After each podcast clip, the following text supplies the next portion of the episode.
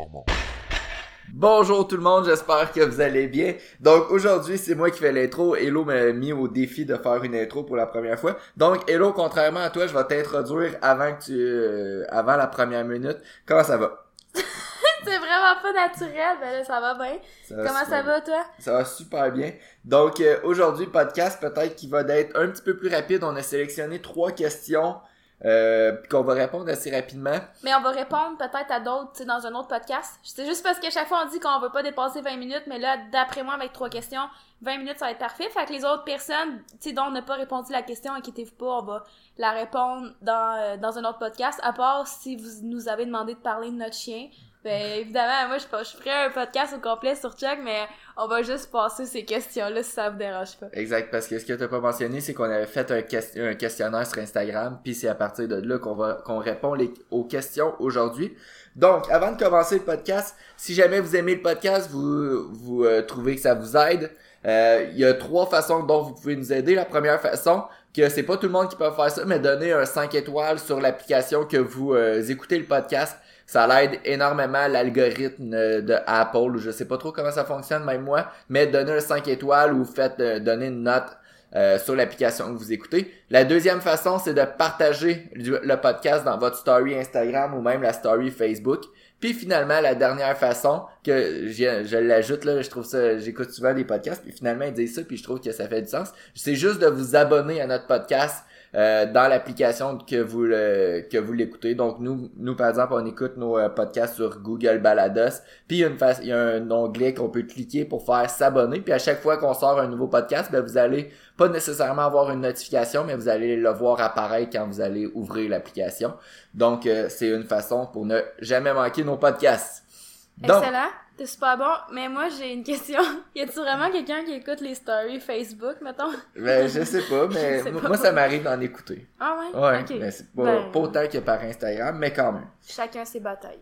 Donc, aujourd'hui, trois questions.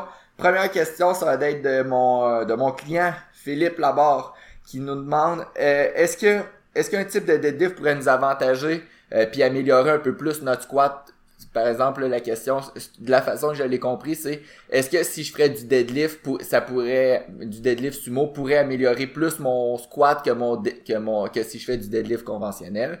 L'autre question, c'était euh, est-ce que les exercices comme le bent over row, c'est un must à avoir? Est-ce que c'est obligatoire d'avoir du bent over row dans un programme?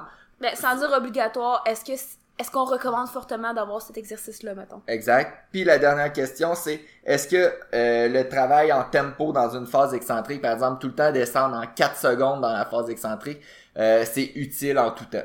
Fait que ça va être nos quatre questions. On commence avec est-ce qu'il y a un type de deadlift qui pourrait euh, nous avantager un peu plus que l'autre en ce qui concerne la progression au squat? Ben, moi, je trouve que la première affaire qu'il faut penser, c'est qu'un deadlift, c'est un des mouvements qui va être le plus taxant à l'entraînement. Donc, si tu décides d'acheter un deadlift dans ta semaine, faut que tu prennes ce paramètre-là en considération. C'est pas comme si tu t'ajoutais un sit par exemple, ou un exercice de biceps. Donc, côté récupération, c'est sûr que ça va te demander un petit peu plus de jus de faire du deadlift. Donc ça, c'est la première chose. Après ça, si on regarde les différences entre le sumo deadlift, deadlift conventionnel, ce qu'on va voir au sumo, c'est qu'il va avoir une plus grande flexion au niveau du genou, c'est-à-dire que les quadriceps vont travailler un petit peu plus. Mais encore là, ça se rapproche pas nécessairement vraiment d'un squat. Tu si vraiment tu vas aller travailler tes quadriceps pour le squat parce que toi c'est une faiblesse, ben probablement qu'il y a d'autres exercices qui vont aller chercher davantage de flexion au niveau du genou, donc plus de recrutement au niveau du quadriceps. Donc oui, par exemple, le sumo peut travailler un petit peu plus les quadriceps, puis ça pourrait t'aider pour le squat, mais à quel point puis à quel vraiment bénéfice ajouter du sumo dans cette optique-là, ben je suis un peu hésitante. Tandis que c'est sûr que si on prend par exemple le deadlift conventionnel, où là ça va être vraiment un mouvement euh, c'est carrément de épinge là qu'on appelle donc de flexion à la hanche. Tu on voit au niveau du deadlift conventionnel que le tronc est plus incliné vers l'avant. Dans la position de départ il y a une plus grande flexion à la hanche. Ça fait en sorte que toute la chaîne postérieure donc euh, le bas du dos fessier ischio-jambier sont quand même assez recrutés donc quelqu'un qui aurait une faiblesse au niveau de la chaîne postérieure sur son squat potentiellement pourraient bénéficier du deadlift conventionnel pour aller chercher un petit peu plus de travail au niveau de la chaîne postérieure. Par contre, comme j'ai dit au début, c'est quand même assez taxant. Donc, de rajouter du deadlift pour rajouter du deadlift, c'est peut-être pas toujours la meilleure idée quand on sait que d'autres exercices de variation, par exemple de squat, qui vont être propices à améliorer vos faiblesses, qui vont être encore plus spécifiques au squat lui-même, puis qui vont probablement être moins taxants au bout de la ligne, puis qui vont, vous permettre de, de récupérer plus. Exact. Parce que si on regarde qu'est-ce qui fait en sorte qu'on pourrait améliorer notre squat, ben premièrement, il y a la masse musculaire. Puis ça, on, on t'en a parlé un petit peu. Donc, travailler les... Par exemple, si tu fais du deadlift conventionnel, tu veux améliorer tes fessiers, donc gagner un peu de masse musculaire au niveau des fessiers, ça pourrait être euh, un des facteurs. Mais au niveau, par exemple, euh, au niveau de la technique en tant que telle, les mouvements sont tellement différents que vous irez pas euh, améliorer votre squat parce que vous faites plus de deadlift dans cette optique-là. Fait que oui, vous pouvez rendre un certain muscle plus fort, un petit peu, un petit peu plus musclé, mais le transfert va se limiter à ça. Donc peut-être des fois d'avoir un exercice même plus spécifique, donc une variation de squat qui va travailler un petit peu plus les fessiers ou une variation de squat qui va travailler un petit peu plus les quadriceps. Euh, moi, j'ai plus tendance à y aller avec ça parce que comme tu as dit, c'est quand même difficile de récupérer d'un deadlift. Euh, fait que d'en ajouter un, ça serait plus dans une optique d'améliorer le deadlift en tant que tel que d'améliorer le squat. Exactement. Super. Excellent. Je pense que ça fait le tour.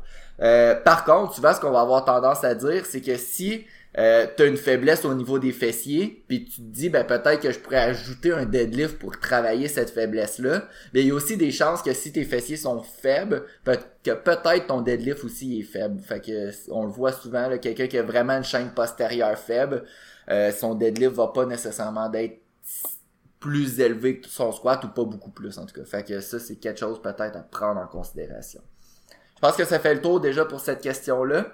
Euh, la deuxième question, est-ce que les, euh, le bent over row, c'est c'est quelque chose qui est comme obligatoire ou fortement recommandé. c'est ça, j'aime pas ça quand tu dis obligatoire, comme si j'allais arriver au gym, là, pis genre, obligé de demander, qu'est-ce que tu fais là? Fais ton bent over row, ouais. pas, euh... Fait est-ce que c'est fortement recommandé? Est-ce que on devrait avoir ce mouvement-là dans un programme de powerlifting? Pour ceux qui ne savent pas, là, parce qu'il y a plusieurs appellations, là, pour les, euh, les différents exercices, là, puis c'est parfois facile de s'y perdre. Le bent over row, ça va être un exercice qu'on va incliner notre tronc un petit peu vers l'avant. Souvent, on va le faire avec une barre, fait qu'on va prendre une barre euh, incliné vers l'avant, puis on va emmener la, barre vers notre nombril en tirant la barre vers nous. Donc c'est un exercice qui travaille le dos.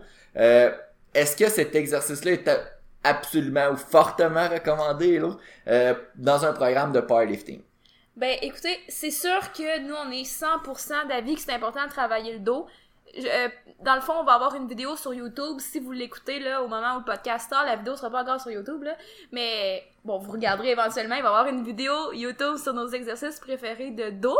Puis de toute façon, on en a parlé, dans le dernier podcast. bref, peu importe, vous allez vous retrouver à quelque part certain. Mais bref, tout ça pour dire que on est 100% d'avis que le dos c'est important pour lifting parce que ça va être le dos, les muscles du dos, le haut du dos, en fait, on parle ici là surtout, vont être impliqués dans, dans les trois mouvements carrément. Donc squat, bench, deadlift. C'est sûr que au niveau euh, du squat, du deadlift, ça va être plus de façon isométrique. Au bench, c'est sûr qu'on va avoir la composante de rétraction, d'abaissement. Mais bref, tout ça pour dire que le dos, c'est très très très intéressant à travailler dans une optique de powerlifting. Puis en plus, c'est très intéressant dans une optique de prévention des blessures à l'épaule. Donc, sais, personnellement, ce qu'on recommande, je me rappelle plus si on l'a dit la semaine passée, mais en tout cas, ça va être dans la vidéo YouTube parce que je suis en train de la faire puis je le sais, mais on recommande un ratio de 1 pour 1 entre les exercices de poussée comme le bench press, le military press, puis les exercices de tirage comme le fameux bent over row. Qu'est-ce que ça veut dire un ratio d'au moins 1 pour 1? Ça veut dire que pour chaque exercice de poussée, donc comme bench press, militaire press, tu veux avoir au moins dans ta semaine, pas nécessairement dans le même entraînement, un exercice de tirage.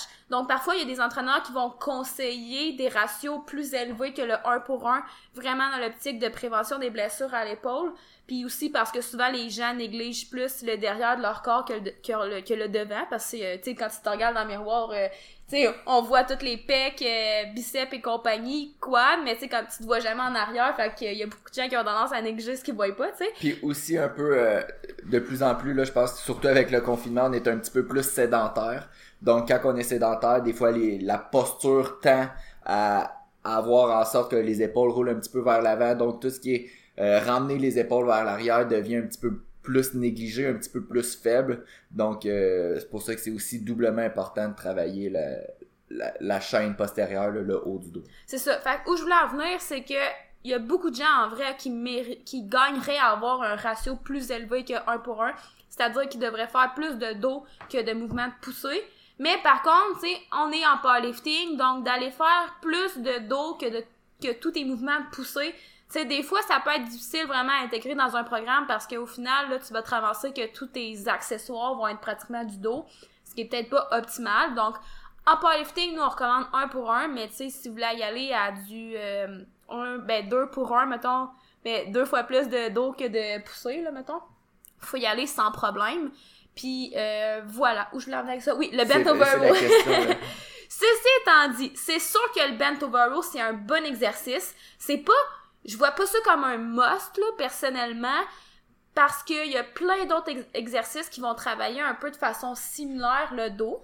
Puis juste parce que là on a parlé d'un exercice, c'est comme obligatoire. En passant, que là c'est parce que c'est un podcast sur le powerlifting, là, mais il y a aucun exercice qui est obligatoire puis qui devrait d'être absolument fait dans un programme d'entraînement. C'est sûr que si tu compétitionnes en powerlifting, on s'attend à ce que la personne fasse du squat, du bench puis du deadlift. Mais si vous avez pas de compétition, vous faites ça pour vous amuser. Euh, Il y a aucun exercice qui est obligatoire, même si on dit que le squat c'est le king de tous les exercices là. Euh, vous êtes, vous êtes pas obligé de faire aucun exercice si cet exercice-là est inconfortable pour vous. Fait que pour continuer, Hello, là. Ouais. Ceci étant dit, il y a plein d'autres exercices qui travaillent de façon similaire le haut du dos. Euh, comme du row par exemple. C'est sûr que l'angle tu sais, va être différent, mais il y aurait, mettons, des machines, euh, je sais pas, moi je pense à la machine où que t'es en chest supported row, qui va travailler dans un angle assez similaire. La différence... un, un, un T-bar row, là, Ouais, un. T-bar row. Puis, dans le fond, la différence, c'est que avec le bent over row, t'es incliné vers l'avant, mais tu sais, c'est quand même un exercice qui vient encore solliciter le bas du dos à cause de l'inclinaison vers l'avant. Puis on sait que le bas du dos est très, très sollicité en powerlifting.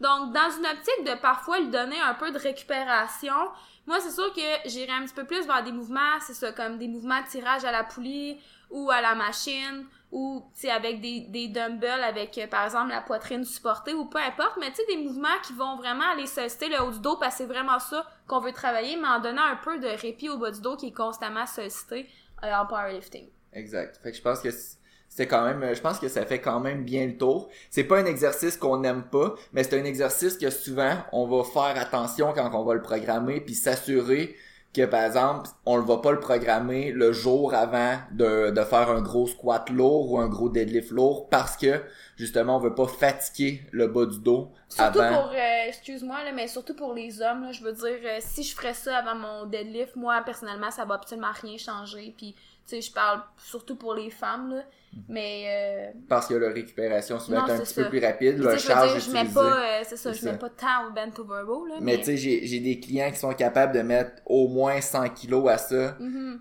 Puis c'est sûr que, tu sais, 3 séries de 10 à 100 kilos, euh, si le lendemain ils font du deadlift, oui, leur deadlift est en conséquence aussi, qui, ont, qui deadlift plus que 100 kilos. Mais euh, il reste que c'est peut-être à prendre en considération aussi. Donc si jamais on est à faire du haut du dos avant le- une grosse, une grosse, un gros entraînement de deadlift, j'aurais tendance à faire justement quelque chose qui va avoir, qui va juste cibler le haut du dos et non la, la, portion lombaire de façon isométrique. Excellent. Je pense que ça fait le tour pour cette question-là encore. Notre dernière question, et on est, on est bon, en bas de, en bas de 14 minutes déjà. Ben, sinon, on en mettra une autre, là. Moi, personnellement, j'aime pas les podcasts trop courts, là. Pas grave, on, On verra. on verra. Euh, dernière question, est-ce que c'est euh, c'est pertinent aussi d'avoir des euh, tout le temps des tempos, par exemple 4-0, X0, donc tout ce que ça voudrait dire là, pour ceux qui sont moins à l'aise avec les tempos à 4 chiffres, ça voudrait dire qu'on fait la phase excentrique en 4 secondes puis qu'on monte de façon explosive. Donc c'est juste qu'on retient la charge en 4 secondes. Est-ce que c'est tout le temps pertinent de faire ce type de tempo-là ou euh, ça pourrait être bien de varier?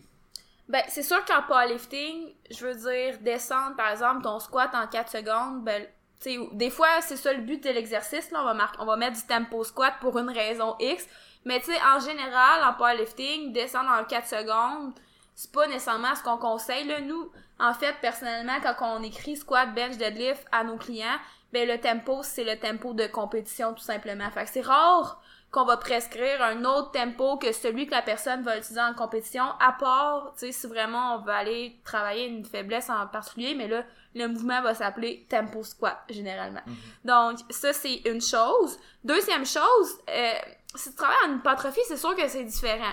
Personnellement, surtout mes mouvements accessoires, je fais ma, mon excentrique environ 3 secondes, tout simplement pour dire que je vais vraiment aller chercher un mind-muscle connection, que je vais prendre le temps d'engager la bonne musculature, que je vais, tu sais, même que souvent je me rajoute, par exemple, là je pense à un exercice de dos, mais tu sais, souvent je me rajoute une seconde de pause isométrique à la fin de mon tirage pour vraiment aller chercher du mind-muscle connection, un gros squeeze, tu sais, pour avoir vraiment une bonne pompe. Fait que, personnellement, dans mes mouvements accessoires, je me mets souvent un tempo. Tu sais, c'est rare que je vais vraiment rapide.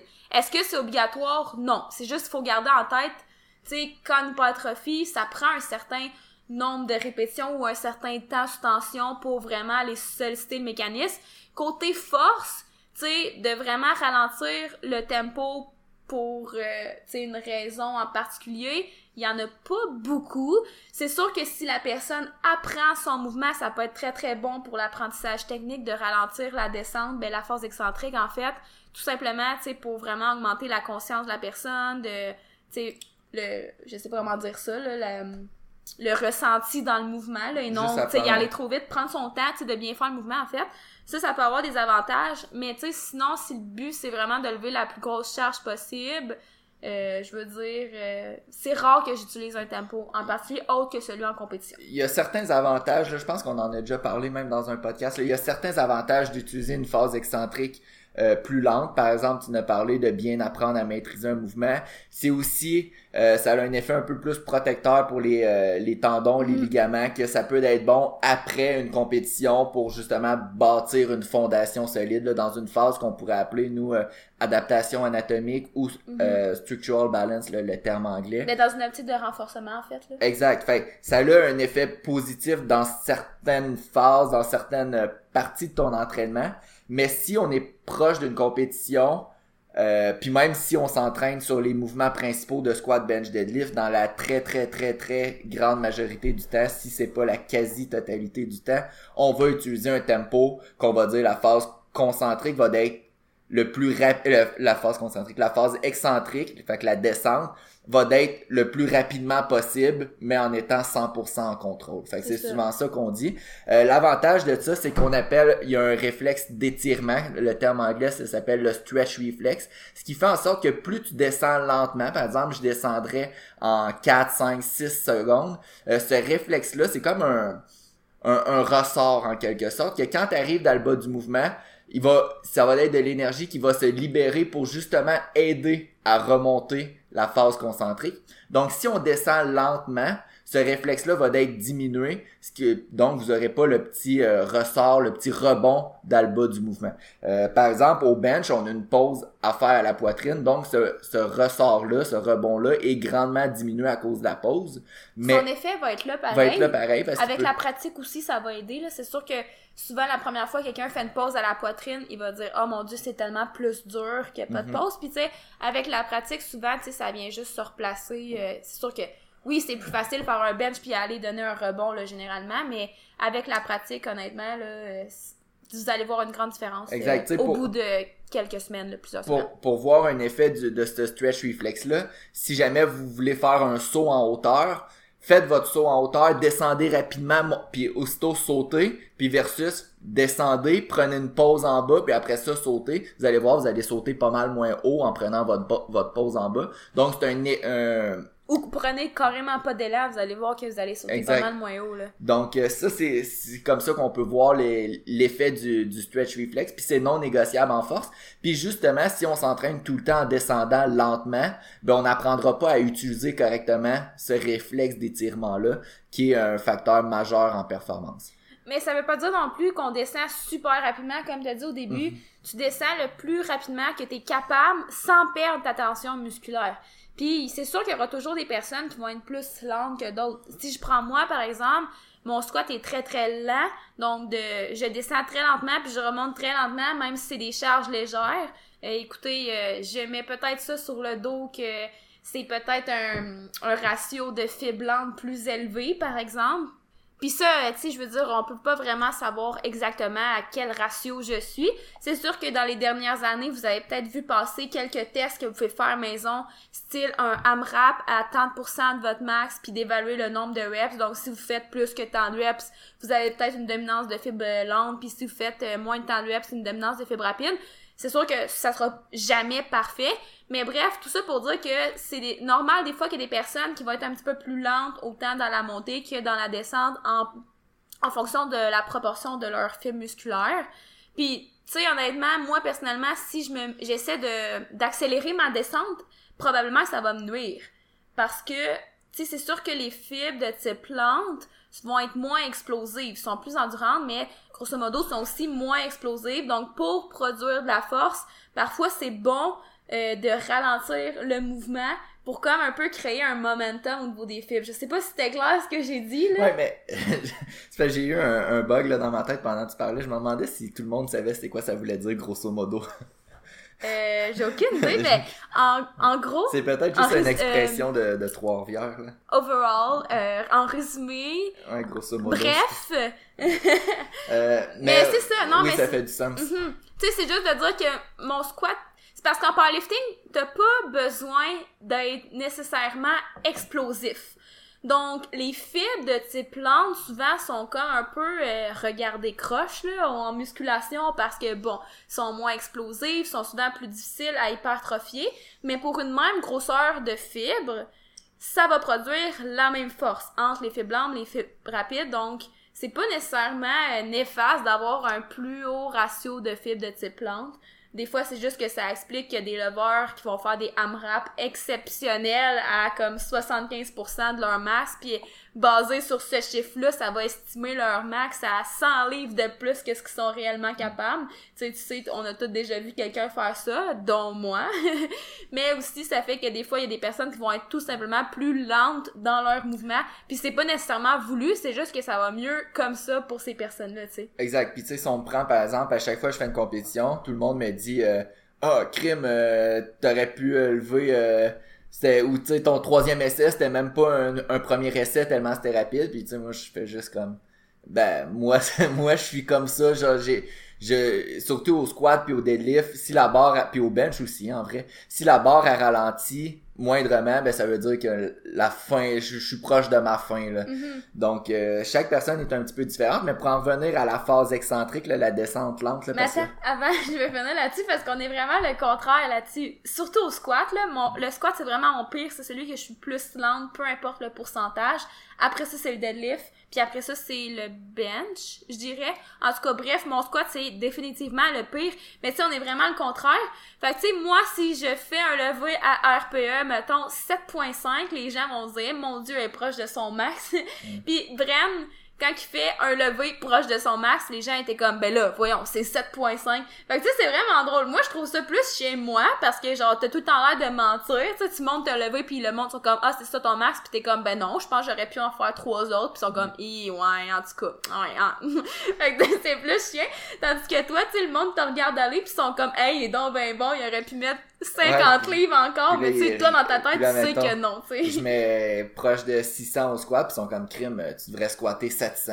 Non, c'est pas, pas, mal ça, là. en tout cas. Euh, mais ouais, euh, pour continuer avec la phase excentrique lente, euh, en termes d'hypertrophie, par exemple, ça nous intéresse, pas ça nous intéresse, ça nous arrive d'en programmer, surtout par exemple au mouvement accessoire, puis plus particulièrement vers la fin des entraînements, donc ce qui, les, pas les exercices moins importants, là, mais plus les exercices d'isolation, parce que justement, bon, ça peut avoir des bénéfices euh, au niveau du temps. Des bénéfices. Des bénéfices. C'est tout le temps ça. Ouais, je sais. C'est comme un...